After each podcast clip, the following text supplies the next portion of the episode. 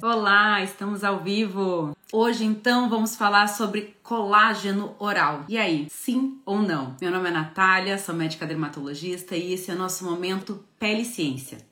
Aqui eu ajudo colegas dermatologistas e residentes em dermatologia a se destacarem profissionalmente, promovendo a saúde da pele de seus pacientes. Se você acha que é seu caso, me acompanha por aqui que aqui você vai encontrar mais conteúdos como esse. Bom, pessoal, é confuso para o paciente, é confuso para o prescritor, é um assunto que ainda gera muita dúvida. A gente vê contradições, pessoas dizendo que sim, outras que não. É, e aí, colágeno oral, sim ou não? Vale prescrever? Vale suplementar?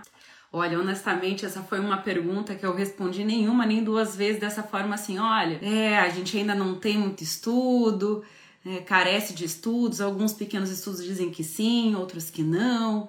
Né? Há uma certa pressão da indústria, a gente não sabe ainda, mal não faz. Essa foi a minha resposta por muito tempo. Mas será que hoje em dia, em 2023, será que a gente ainda carece de estudos? Será que a gente ainda não sabe responder essa pergunta com certeza, com respaldo científico? É isso que eu quero responder com vocês hoje. Bom, eu quero já mencionar no início da nossa live que essa é uma live sem conflito de interesses, então aqui eu não estou falando em nome de nenhum laboratório, em nome de nenhum produto, então por isso eu não vou citar nomes, né? Não vou indicar produtos aqui. É realmente a ideia é discutir cientificamente o que a gente tem né, de respaldo e para responder para a gente, porque para nós, né, dermatologista, para nós médicos, né, o nossa nossa maior arma é o nosso conhecimento, né? Esse conhecimento tem que ser de boa qualidade. Então esse é o momento para a gente agregar, crescer juntos, debater assuntos que são importantes, que fazem parte do nosso dia a dia. Então, por que falar de colágeno? Ah, primeiro, você aí trabalha com pele, você é autoridade no assunto pele, então não tem como falar de pele sem falar de colágeno. Segundo, porque o colágeno tá aí, né, gente? Tá nas mídias, tá nas trends, a gente vai olhar né, no Google, é um termo extremamente pesquisado. A gente sabe que existe um número cada vez maior de produtos de colágeno.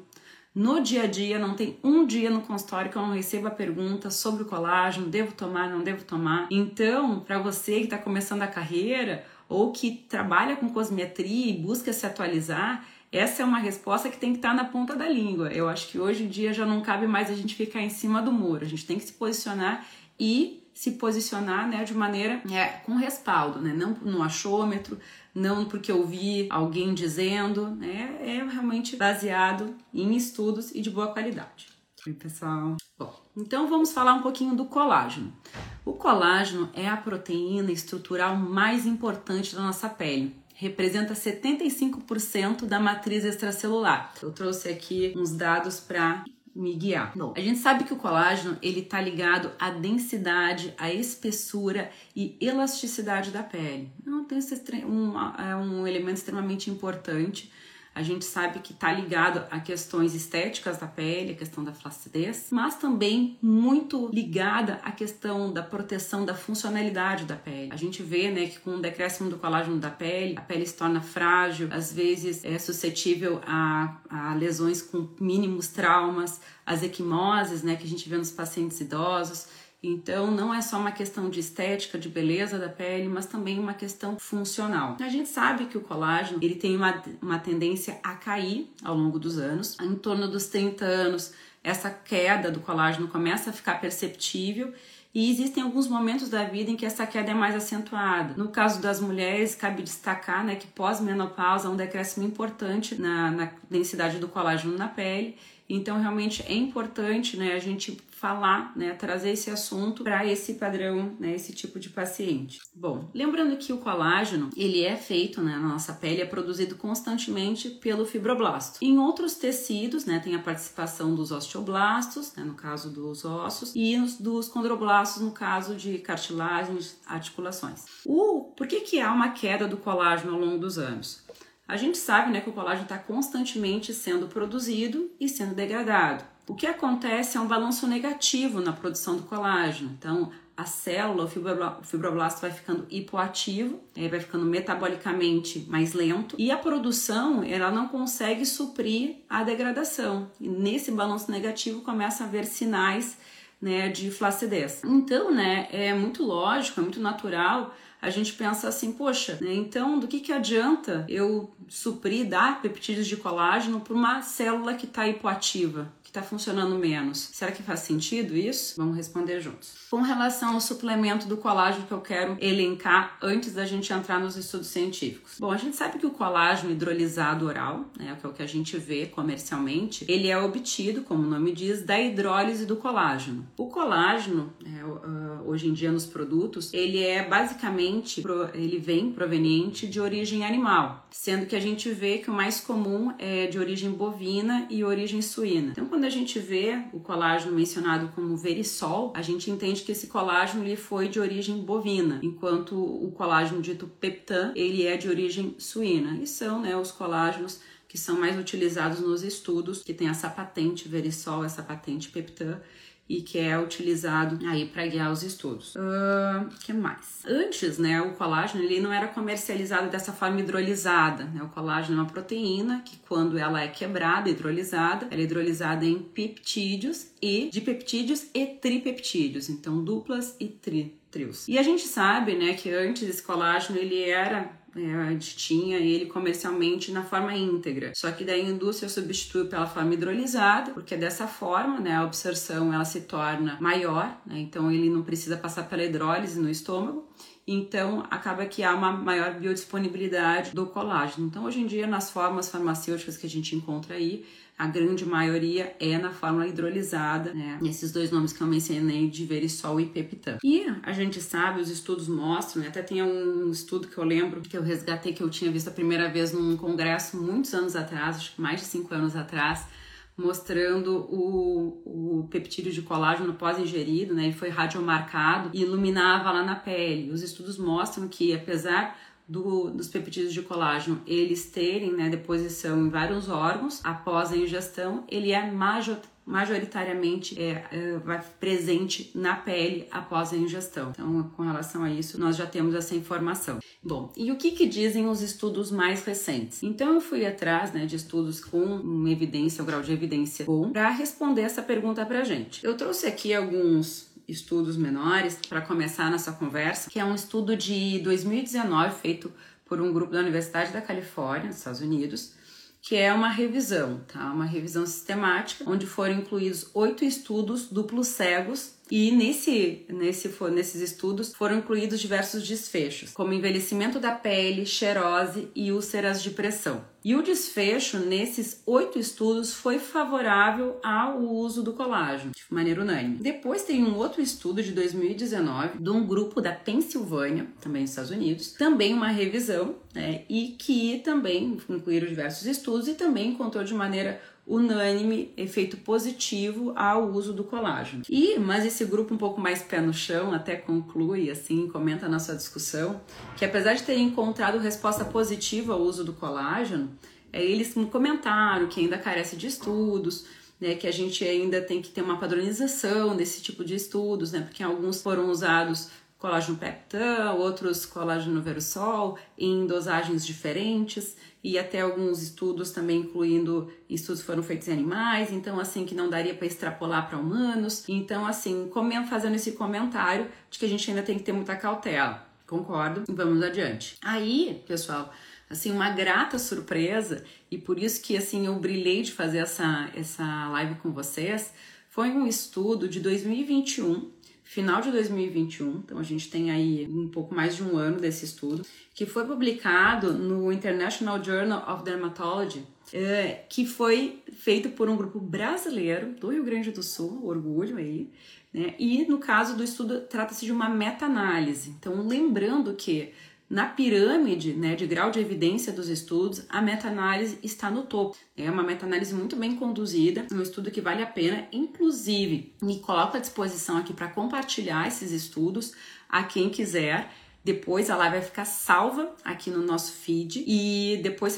quem quiser me deixa um comentário que eu posso mandar esses estudos, tá? E essa meta-análise uh, incluiu 19 estudos, tá? 19 estudos. Esses estudos totalizaram 1.125 participantes, né? De, de, idade de 20 a 70 anos. E nesses estudos, né? Eles foram, como são, é uma meta-análise, tem que ser pareado o desfecho, né? Os desfechos foram rugas, hidratação, elasticidade e firmeza da pele. E desses estudos, né, a meta-análise ela concluiu que na análise de grupos, né, todos os resultados foram favoráveis à suplementação do colágeno hidrolisado em comparação ao placebo. E os e quando foi feita a meta-análise de subgrupo, também os achados de hidratação e elasticidade foram positivos. Ou seja, a gente tem aí, né, estudos de evidência científica intermediária sendo positivos positivos. A grande maioria, quando a gente vai buscar, tá, são muitos estudos positivos a suplementação do colágeno, sendo que o agora a gente tem, né, começando então a surgir estudos de maior impacto com meta-análise, comentando né, sobre o efeito positivo assim da suplementação do colágeno para a pele. É, esse estudo ele até já tem essa meta-análise, ela já tem diversas citações. Quando você vai colocar ele no, nos bancos né, de, de busca de artigos, ela já está muito citada e esse estudo ele foi mencionado na Jornada Parisiense de Dermatologia, que é um dos eventos científicos né, do, do, do, né, do, da jornada, né, do circuito dermatológico da França de maior impacto. Então, assim, realmente, né, parabéns aí ao nosso grupo de brasileiros que estudam, que trouxeram, estão trazendo essas informações de maneira mais sólida. Bom, e com relação à suplementação do colágeno, a gente, eu trouxe aquela questão de Olha, mas a célula está hipoativa, qual o sentido de fazer a suplementação do colágeno? Ela vai conseguir responder? A teoria mais aceita é que esses peptídeos, quando eles se tornam mais biodisponíveis na pele, há realmente um estímulo no metabolismo desses fibroblastos mais hipoativos. Então, além disso, né, há um fenômeno de migração e proliferação de fibroblastos. Olha que interessante. Então, seria com uma maior biodisponibilidade de biopeptídeos de colágeno, aumentaria então essa atividade fibroblástica. E além disso, né, também há uma maior atividade na produção de ácido hialurônico, também que é um forte contribuinte aí para a funcionalidade e estrutura da pele. Então, ambos né, parecem ter aumento na sua produção após a administração do, de colágeno. A taxa de produção, que eu ainda levanto como algo variável, né, ainda é um número incerto, então assim, uh, quanto que aumenta da produção de colágeno? Essa ainda é um número que a gente não tem resposta. Então, quando os pacientes perguntam para a gente, perguntam muito assim do vale a pena. Né? Então, vale a pena é uma pergunta muito ampla, né? Vale a pena depende de vários, vários fatores. Então, assim, aumenta, há evidências que embasem que sim, aumenta a densidade de colágeno na pele, né? E o valer a pena vai depender do quanto, né? Então, assim, uh, é variável. Então, as pessoas, elas têm que, né, que quando você vai recomendar a suplementação, você tem que deixar isso muito claro, né? Muito, tem que ser muito honesto em dizer que essa resposta pode ser variável, apesar dos estudos mostrarem que sim, há benefício. É. Uh, lembrando que os estudos, né, eles são de média de duração de mais ou menos 12 semanas, 12 a 16 semanas, então 3 meses, 4 meses, né? Para além disso, a gente ainda não tem muito bem estabelecido se ainda permanece uh, o benefício da suplementação do colágeno. Uh, bom, é lógico, né? Muitas de vocês que trabalham com dermatologia, com procedimentos, com cosmetria, devem estar dizendo assim: nossa, mas né, faz muito mais sentido fazer um tratamento tópico que aumenta a densidade de colágeno, fazer procedimentos como os bioestimuladores de colágeno, os lasers, enfim, a gente tem uma gama um ferramental enorme de opções para aumento da produção do colágeno na pele. Sim, isso é verdade, né? A gente sabe que a gente tem sentido, né? Não só abrir mão dos procedimentos, mas a associação, na minha opinião, o que vale a pena é colocar a questão da associação para os nossos pacientes. E isso seria o ideal. É né? claro que todo tratamento ele deve ser individualizado. Né? Não só com relação ao colágeno, mas com relação a qualquer outro tratamento. Né? Os guias, né, os guidelines, eles estão para nos orientar, não para ser algo absoluto. Então, assim, tudo deve ser individualizado. É. O bioestimulador, hoje em dia, ele performa muito bem para fazer uh, o, a questão do colágeno, mas a gente tem que lembrar, né, lembrar para nós e para os pacientes, que o bioestimulador de colágeno ele atua localmente. Então, eu acredito que quando a gente vai falar no contexto geral de flacidez, a suplementação oral me parece muito interessante. E eu queria trazer algo que até comentei na live passada sobre veganos e vegetarianos, né? Que Bom, a gente sabe que o colágeno, como eu comentei, ele é de origem animal, né? então bovina e suína na nossa maior parte. Uh, mas para né, os veganos e vegetarianos temos boas notícias com relação a isso, porque os peptídeos de colágeno eles são formados de grupos de aminoácidos, né, uma dupla de aminoácidos ou um trio de aminoácidos. Esses aminoácidos eles são presentes em alimentos de origem vegetal. Então, até trouxe aqui para mencionar para vocês. Ó, a glicina, que é um aminoácido do colágeno, ela é presente na lentilha. A lisina, ela é presente na soja. A prolina, a arginina e a trionina são presentes em nozes. Então a gente vê algumas vezes alguns produtos que não são colágeno hidrolisado, mas são produtos que são posicionados como pró-colágeno ou aminoácidos de colágeno e são provavelmente produtos à base desses aminoácidos. Ainda a gente vê uh, que esses, que muitos produtos, eles são acrescidos de vitaminas como a vitamina C, que a gente sabe que é um importante cofator na produção do colágeno. A gente sabe que o colágeno ele é uma tripla hélice, né? Então essa esse, essa hélice de colágeno ela necessita do, do da vitamina C. Então por isso que a gente vê essa combinação muito comum. Uh, comentei isso inclusive também na live de vitamina C. Vale a pena conferir. Ficou salva no feed. E o que mais? Bom, a gente sabe também, né, pessoal, que uh, isso também é muito levantado nos estudos e eu concordo plenamente que como a gente comentou, esses, é, esses substratos, né, os aminoácidos, os, os peptídeos, eles são de origem alimentar, né? A gente está falando de suplemento. Então, obviamente, quando a pessoa tem uma boa dieta, uma dieta, uma dieta rica em proteína, talvez né, não seja interessante suplementar mais o colágeno. A gente tem que fazer um tratamento sempre individualizado. Agora, quando a pessoa tem uma baixa ingesta de proteína, talvez seja interessante reavaliar. Então, isso também deve ser levado em consideração na no momento de prescrever o colágeno, optar por prescrever sim ou não. É, eu acho que todas essas informações que vão entrar na resposta do vale a pena suplementar ou não, ou vale a pena tomar ou não. Bom, o que eu queria trazer para vocês, pessoal, então, nesses minutinhos de live, era justamente essa ideia. Que atualmente eu acho que não dá mais para ficar em cima do muro, não dá mais para dizer assim, é uma besteira tomar colágeno e também não dá para dizer que colágeno é para todo mundo. O que a gente deve posicionar, na minha opinião, é o seguinte: temos estudos, sim, bem conduzidos, meta-análise, que é que tem um grau de evidência científica A, dizendo que há benefício para a suplementação do colágeno para hidratação, flacidez, rugas. Então, sim, nós temos evidência. Se vai valer a pena ou não, vai depender de um contexto geral. Né? Então, do paciente, da avaliação do exame da pele, da alimentação desse paciente, da associação de tratamentos ou não. E sempre lembrando que essa suplementação, ela tem, ela foi estudada, na sua grande maioria, por até 12 semanas. Então, cabe, né, a gente também colocar isso para o paciente. Uh, então, né, se você pode falar sem medo para o paciente, né, que vale a pena, você pode se posicionar nas mídias sociais que há benefício do uso do colágeno. Às vezes eu vejo até piadinha, o pessoal dizendo, ah, que besteira. É, eu acho que isso era uma verdade até um tempo atrás.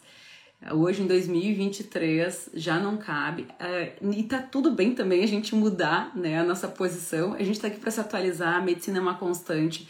Eu tô falando isso agora, pode ser que amanhã tenha um outro grande estudo dizendo que não. Então, assim, a gente tem que estar tá sempre atualizado. Né? E, tá, e você, se vocês forem resgatar vídeos antigos meus, nossa, lá em 2018 e 2017 eu já tenho um vídeo falando de colágeno dizendo justamente, ai, não se sabe, né? Colágeno é uma proteína, vale a pena né, sempre ter boa quantidade de proteína na alimentação, mas a gente não sabe ao certo ainda. Então eu tenho essa posição e olha, agora a gente está anos, poucos anos depois, já felizmente com uma carga científica, um outro conhecimento científico que já nos faz nos posicionar melhor, né? Nos posicionar para o sim. Claro, sempre, né? Individualizando caso a caso, como tudo na medicina, né? Bom senso sempre. Então, sim, né? Vale a pena suplementar o colágeno no né? paciente que tem indicação. Uh, sempre sendo honesto sobre o ganho variável né, de colágeno. O percentual varia nos estudos, varia na vida real, portanto. Né, e sempre construindo com ele um tratamento né, que seja alcançável com associação né, de procedimentos. A gente sabe que o melhor tratamento é o conjunto de tratamentos. Isso é uma fala também bem comum né, de quem trabalha com pele, com dermatologia, com saúde. Então, você que está começando a vida profissional, é, ou vai atuar em cosmetria, ou está pensando em fazer dermatologia, ou é dermatologista, né? E quer se atualizar, quer se manter atualizado nesse nessa linha científica, continua comigo aqui, salve esse vídeo para não perder as informações e poder resgatar sempre que quiser. Compartilha com aquele colega que acha que pode se beneficiar desse tipo de conteúdo também. E eu quero perguntar para você o seguinte: você tem paciente que é atleta? Já atendeu pacientes que são atletas? O que a gente deve priorizar nesse tipo de paciente? Esse vai ser o tema da nossa próxima conversa. Eu espero vocês. Espero que vocês tenham gostado. Deixem comentários. Quem quiser os artigos, eu posso enviar. Só me deixar no comentário que eu enviarei. E eu encontro vocês na próxima. Beijo. Tchau, tchau.